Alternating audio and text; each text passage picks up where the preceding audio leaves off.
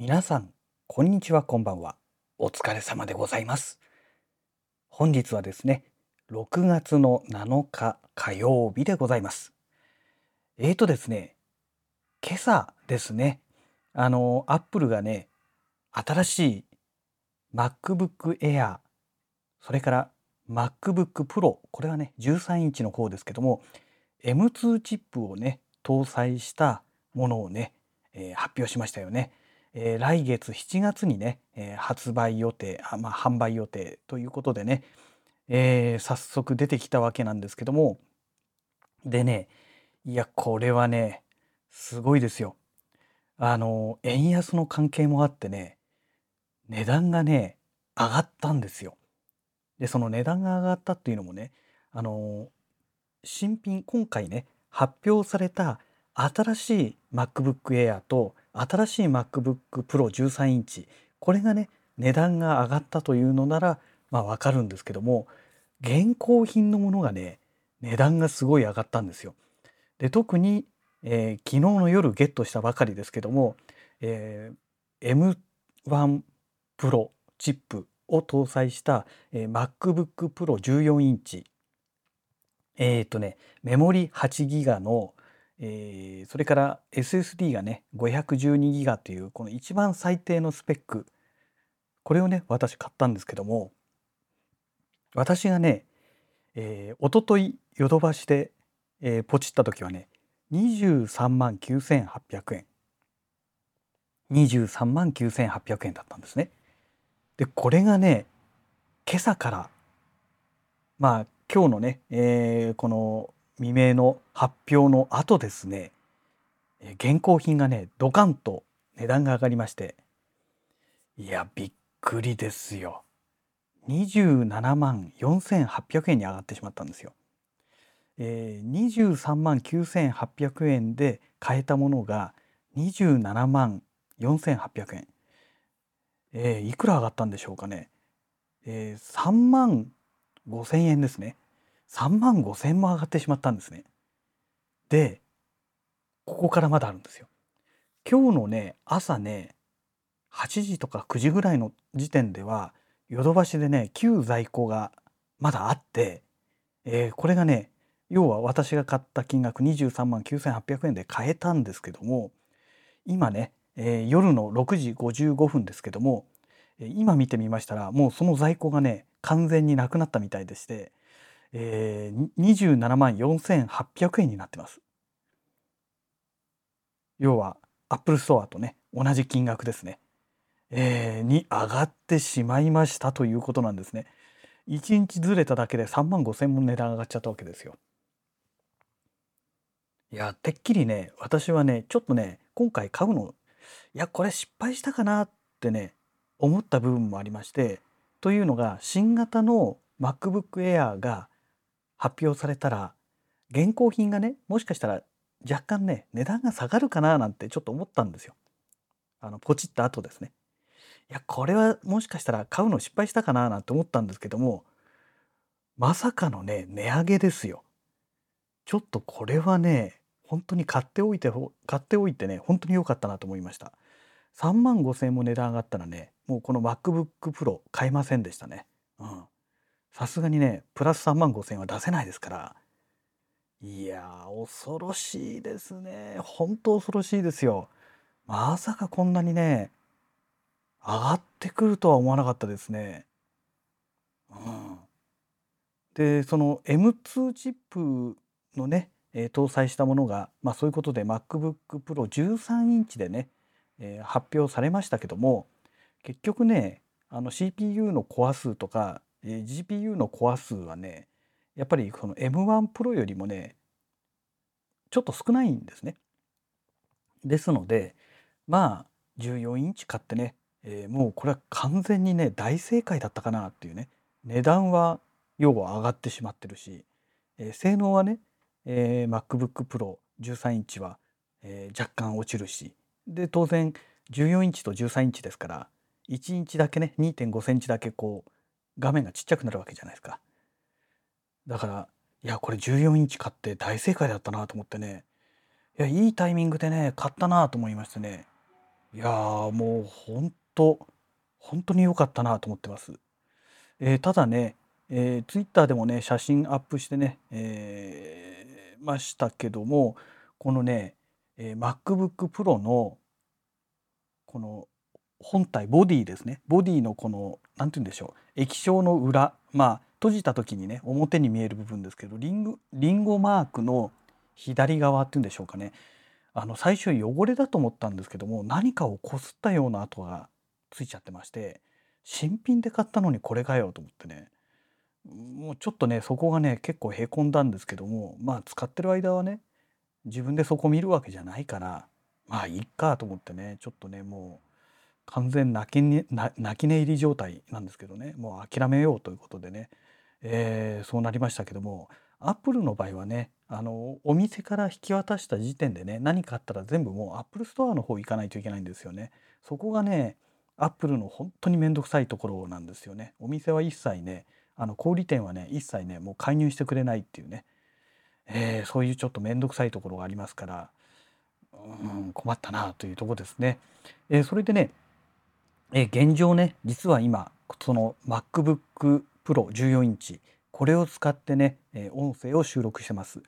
え例によってね、え RODE の RODE Connect というソフトを使ってね、えロード AI マイクロを USB で、え接続して、え RODE の Lavalier GO を使ってね今音声を収録してます。もう完全にね RODE 一色で、え収録してるわけなんですけども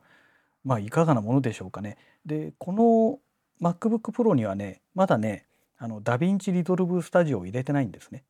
でえっ、と Blackmagic の BMPCC6K Pro を買った時の、えー、 DaVinci Resolve Studio の、えーシリアルコードっていうんでしょうかね、えこれがねまだ残ってるので入れようと思えば入れられるんですけどもただねあのあれがないんですよ。あれって言っても分かんないですよね。ノイズリダクションをカットしてくれるあのクラリティ VX Pro これはね、えー、Waves の、えープラグインですから、えー3万いくらだかしてね、えー購入したわけですけどもこれは当然ねあの iMac の方に入ってしまってますからこちらには入れてませんので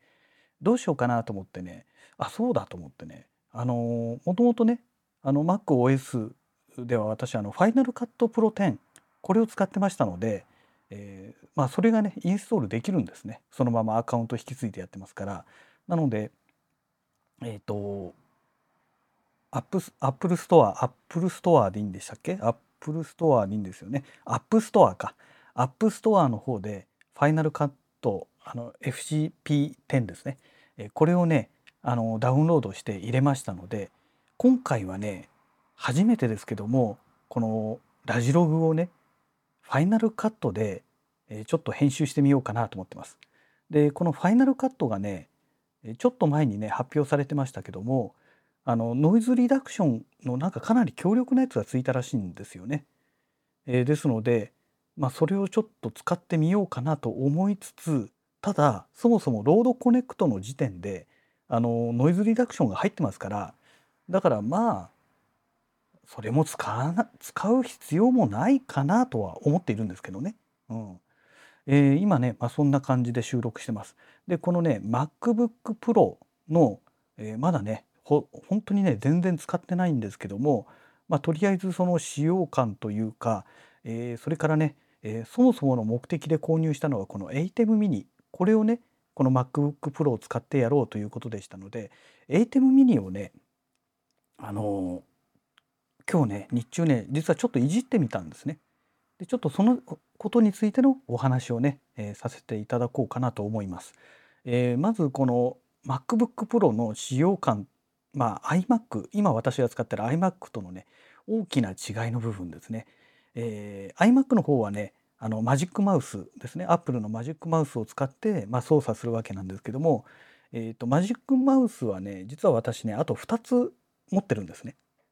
えー2つ持ってましてなので、え余ってるやつをこの MacBook Pro で使うことはできるんですけども、え今のところまだあの使ってません。えーというのがあのタッチパッドこれがねものすごくね性能がいいんですよ。えー昔買ったねその MacBook Air のタッチパッドとはちょっと反応の良さがねもうまるっきり違ってまして、まあ、確かにね買ったのがもう10年近く前10年ぐらい前かな？MacBook Air 買ったのね、えー、そんな昔のものですからもうだいぶね時代が変わってしまったというのもあるんですけどもすごくね反応がレスポンスがもうめちゃくちゃいいです。ですのであの何でしょうマウスがなくてもなんとかなってしまうようなそういう感じなんですよ。でぬるぬるぬるぬるねやっぱりね CPU の性能がいいというのもあってですねあのいいんですよ。反応がとにかくいいんですね。これはね最高ですね。はい。え まずそれが1点ですね。でねあとはね、えー、タッチタッチ ID でしたっけ？あの例えばソフトウェアとかを、えー、この MacOS でインストールしようとすると必ずあのパスワードをね、えー、入力することになるんですけどもこれがね一番ねこのキーボードの右上のところに、えー、要はこの指紋をね読み込むボタンがありましてそこにタッチすることによってまあ単純な話スマホと一緒ですよね。あのパスワードロックキーとかをね入れなくていいというね、えまあ、そういう便利なものがついてましてこれが意外にも結構楽。で、えー、何が一番いいかっていうと、まあ、自宅で使ってる分にはねキーボードパスワードこう叩いて入れる分には問題ないんですけども、まあ、私はあんまりね外で使うことはないとは思いますがあの外でこの iMac をね、えー、iMac じゃないよ MacBook をあの使った場合やっぱりねこのパスワードのその入力してるところって見られたくないじゃないですか。で指をねピッて置くだけで、えー、簡単にね一瞬で終わってしまうっていうのがねこれがね結構感動しました。うん、でそのまあ見られたくないっていうのはまあ私の場合ね先ほどお話ししましたけど関係ないかもしれないんだけどこのとにかくね一瞬で終わるんですよ。で反応がねすごくいいんですね。これは感動しましたね。ただね一つだけ残念なことがありました。えー、最初にねこの MacBook Pro を起動した時にやっぱりパスワード入れるんですよ。この時だけはねこのタッチ ID がね使えないんですね。あのパスワード一番最初だけはねパスワード入れなきゃいけないっていうねいやここここができなきゃ意味ないでしょって思ったんですけどもねパスワード入れてもいいしタッチ ID でもできるみたいなねなんかそういう風にできなかったのかなと思ってねちょっとそこがねすごく残念だなと感じたところですね。うん、えー、っとねあとはそうですね今のところこの2点ですかね。でまだねとにかく昨日の夜手に入れてからね、えー、まだ全然使ってませんから、うん、まああとねあ強いて言えばあとこれですね。あのー、まあ私 SSD がね一番少ない 512GB のタイプのものを買ってますからまあこのね記憶容量にねまああんまりね余裕がないんですね。えー、ですのでえっ、ー、と MacBook Air の時にも買ったんですけどもあのトランセンドからねあのこの SD カードスロットに、えー、SD カードを挿してぴったりねこの何て言うんでしょう。要は出てこないって飛び出ないって言えばいいんですかね。SD カードが飛び出ないようにするための MacBook に合わせた、えー、SD カード、えー、これね何て言うんだでしたっけ？ジェットドライブっていうんですか？ジェットドライブっていうのがあるんですけどもこれをねちょっと私買おうかなと思ってます。ただねそんなにねあの 余裕があるわけではないのであのうんまああの512ギガぐらいのものを買ってねそうするとトータルでまあ1テラバイトぐらいになるかなというような感じになると思うんですけども、まあ、それをね、え、購入しようかなと思ってます。まあ、それでもね1万3,000だかそのぐらいするみたいですので、まあ、今月はねちょっともう控えて、えー、来月ですね7月になったらねそれをちょっと買おうかななんて思ってます。そうすればね多少ゆとりが出てきますからね。であそうそうそうそれからね、えー、この MacBook Pro の、まあ、一つねもうこれもう最初から分かってたことなんですけども残念な点があのポートですね。ポート類がね全部ねタイプ C なんですよ。USB タイプ C えっ、と Windows で言えば USB Type-C で何でしたっけ？えっ、と Mac でいうところのこれ何て言うんでしたっけ、えー、あそうサンダーボルトサンダーボルト4っていうね、えー、まあアップルの企画なんですけどもこれがね、えー、3つついてるんですね。で、えー、いわゆる一般的なパソコンあの特にデスクトップのパソコンとかについてる USB Type A っていうんですけどもあの端子がね1個もついてないんですよ。で基本的に私が持ってるものってみんな USB Type A から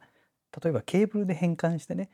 Type C のものにしたりとかっていう風な感じで使ってましたのでこのね Type A が使えないっていうのはね正直ね結構めんどくさい。うん、だから何かね USB Type-C から今度は Type-A に変換する USB ハブみたいのをちょっと買ってこないとですねこのままだとねちょっと使えないなというところですね。何をねあの周辺機器接続するにしてもちょっとこれだともうお話になりませんのでだからまあどうしようかなっていうとこですかね。うん、で意外とねこの USB ハブってねあの転送スピードをこのサンダーボルト4とかねサンダーボルト3とかなんかこのアップルの企画あるんですけどもこれに対応させようとするとかなりねいいお値段になるんですよ。金額がねかなり張るんですね。だからいやちょっとしんどいなっていうね。で一応ねこの MacBook Pro はね自宅と会社を行ったり来たりするためにね、えー、買いましたのでなので会社でもね、えー、会社で今ね ThinkPad 昔のね ThinkPad、えー、ペケ240だったっけな？だかを改造してハードディスクを SSD に入れ替えてメモリもなんか足してねそれでだましだまし使ってたんですけどもさすがにねもうしんどいんですね。でしょうがないので、まあ、この MacBook Pro 自前で買ったものを使っていこうかななんて考えてるんですけどもねだから会社にもね USB ハブみたいのを置いておかないとうんこれちょっとどうなのっていうのもあるし、まあ、自宅の場合はね逆にこのなんだろう例えばハブかなんかあのハブって言ってもあの USB ハブじゃなくてねえっ、ー、と NAS かえー、ネットワークドライブですね。ネットワークドライブを組んででそこにデータを置いてネット経由でねデータのやり取りするっていうのもまあ一つの方法ではあるんですけどもうん。ねただあの動画のデータなんかだとねさすがにちょっと NAS だと厳しいんじゃないのかなっていうのがありますからやっぱりね USB ハブ必要かなと。で会社の方も必要かなとか考えるとねいやーほんとめんどくせえなっていうね まあそういうお話になってくるわけですよ。うん、まあそこはね、えー、残念なところ。それからねあとも最後にもう一つえっ、ー、とこのね MacBook まあ一つというかねまあ二つと言った方がいいですね。えー、この MacBook Pro の、えー、電源ケーブルですね。えっ、と今回ねこれがね MagSafe 3ポートっていうねえー、そういうあのまたアップルね独特の企画なんですけども、えー、私がね昔持ってたその MacBook Air の時となんか似たようなやつですね、えー、あれもね確かこの MagSafe とかいう規格だったような気がするんですよあの磁石がついていて、えー、カチャンってね簡単についてくれるっていうものなんですけどもあのね MacBook Air の時は引っ張れば簡単にポロって取れちゃったんですよ。簡単に取れる程度の強さの磁石だったんですけどもこのね MacBook Pro 今回の MacBook Pro の2021年モデルになるわけですけどこれね、えー、この磁石がねものすごい強力なんですよ。でちょっと取り外すのにねうんうんって力入れないとね取れないっていうね片手じゃちょっと取れませんみたいなねあのケーブルの根元と、えー、本体を押さえてよいしょって引っ張んないと取れないっていうそういうそのぐらいね強いんですよ。だからねいやこれはどうなのっていうねところありますね。えこれが一つですね。えそれともう一つえっ、ー、とまあね昨日ですね、えー、このケーブルまあ、会社で先ほど使うっていう話しましたので会社用にもね置いとかなきゃいけないということで、えー、ポチったんですね。でこれ今日届いたんですけどもえっ、ー、とこれはねあくまでケーブルだけの話、えー、先端根元の方はね USB Type-C になってましてで、えー、これからえっ、とそのアップルのね、えー USB Type-C を接続するための AC アダプターがあるんですけども 67W だったかながあるんですけどもえこれもねポチろうと思ったんですよ。そしたらねお取り寄せになってしまってたんですね。ですのでもうしょうがないのでとりあえずはその AC アダプターが届くまでは毎日ねこの大きい AC アダプターも持ち歩かなきゃいけないなっていうね、えー、今そんな状態でございます。はい。うんやっぱり物不足っていうのは困りますよね。こういうところが困るんですよね。物が揃わないっていうのはね。えっ、ー、とまあそんなわけでね、えー、まあまだね、えー、昨日の夜届いたばかりですから使用感っていうほどのものはないんですけどもまあこの、えー、昨日の夜ちょこっと使って今日日中ちょこっと使った、えー、私のね、え感想ですね。で今のところまだねこの MacBook Pro がねファンがねグーって回転してるっていうのは一回もね聞いたことがない状態ですね。まあ動画編集やってるわけでもないしねあの音声の編集もねまだやってないですし、えー、ということでね、えー、まあ要は負荷のかかることはね今のところ一切やってないからまあ当たり前といえば当たり前なのかなというそんな状態ですね。はい。えー、次にですね今度は ATEM mini の関連の話です。えーと、この MacBook Pro と ATEM mini を、まあ、USB Type-C でつなげてね、あのー、カメラ、えー、つなげて今日ね試しにちょっとやってみたんですけどもであとあのスナップカメラもね起動してやってみたんですが Mac、えーと、iMac の時には問題なくねその2台のカメラを接続してやった時にちゃんと表示されたんですけどもなぜかね今回ねこの MacBook Pro では表示されないんですね。で OBS なんかをねちゃんと入れてやったんですけどもちゃんと表示されなくてですねその原因がねもう全く分かりません状態なんですね。だからこれどうなのかなっていうのがありましてねあのちょっと気になるのがやっぱりねこの MacBook Pro はあのインテルの CPU じゃないじゃないですか。その M1 チップというものを使ってますからね OBS がちゃんと対応していないのかなと。で OBS はねバージョン27.2点27.2.3とか7とかなんかそんな感じの、えー、数字でしたけども、えー、27.3からねどうも正式に M1 チップに対応するっていうことが、えー、ネットでね調べたらなんか出てきたんですね。えー、ですのでまだ正式完全な正式対応というところまではまだ至ってないみたいなんですがそれでもね M1 チップでも動いてるような話がちらほら出てますからだからうんどうなんでしょうっていうね。でえっ、ー、と ATEM mini の方のその ATEM ソフトウェアコントロールっていうね、えー、まあプログラムがあるんですけどこちらはね確かねもう M1 チップ対応してるはずなんですよ。だから何がいけないのかはねもう OBS の方の問題としか思えないんですけどもねでもこの M1Mac を使ってね使われてる方多分たくさんいらっしゃると思うんですよ。ね、でもねそんな話はねまあ今まで私がね興味がなかったから気が付かなかっただけなのかもしれないんですけどもそういうお話はね調べてもあんまり出てこないなっていうところがあったので、えー、何が原因なのかせっかくね ATEM mini 使ってこれで収録しようと思ってたのにねそれが使えないってことになると何のために買ったんだって話になりますからちょっとそこがね今後どうしようかなというところでございます。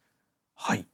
えー、だらだらと話し続けた結果、えー、もう24分もう25分になろうとしてますので、えー、そろそろですね本日のラジログはこの辺りで終了したいと思います。それではまた。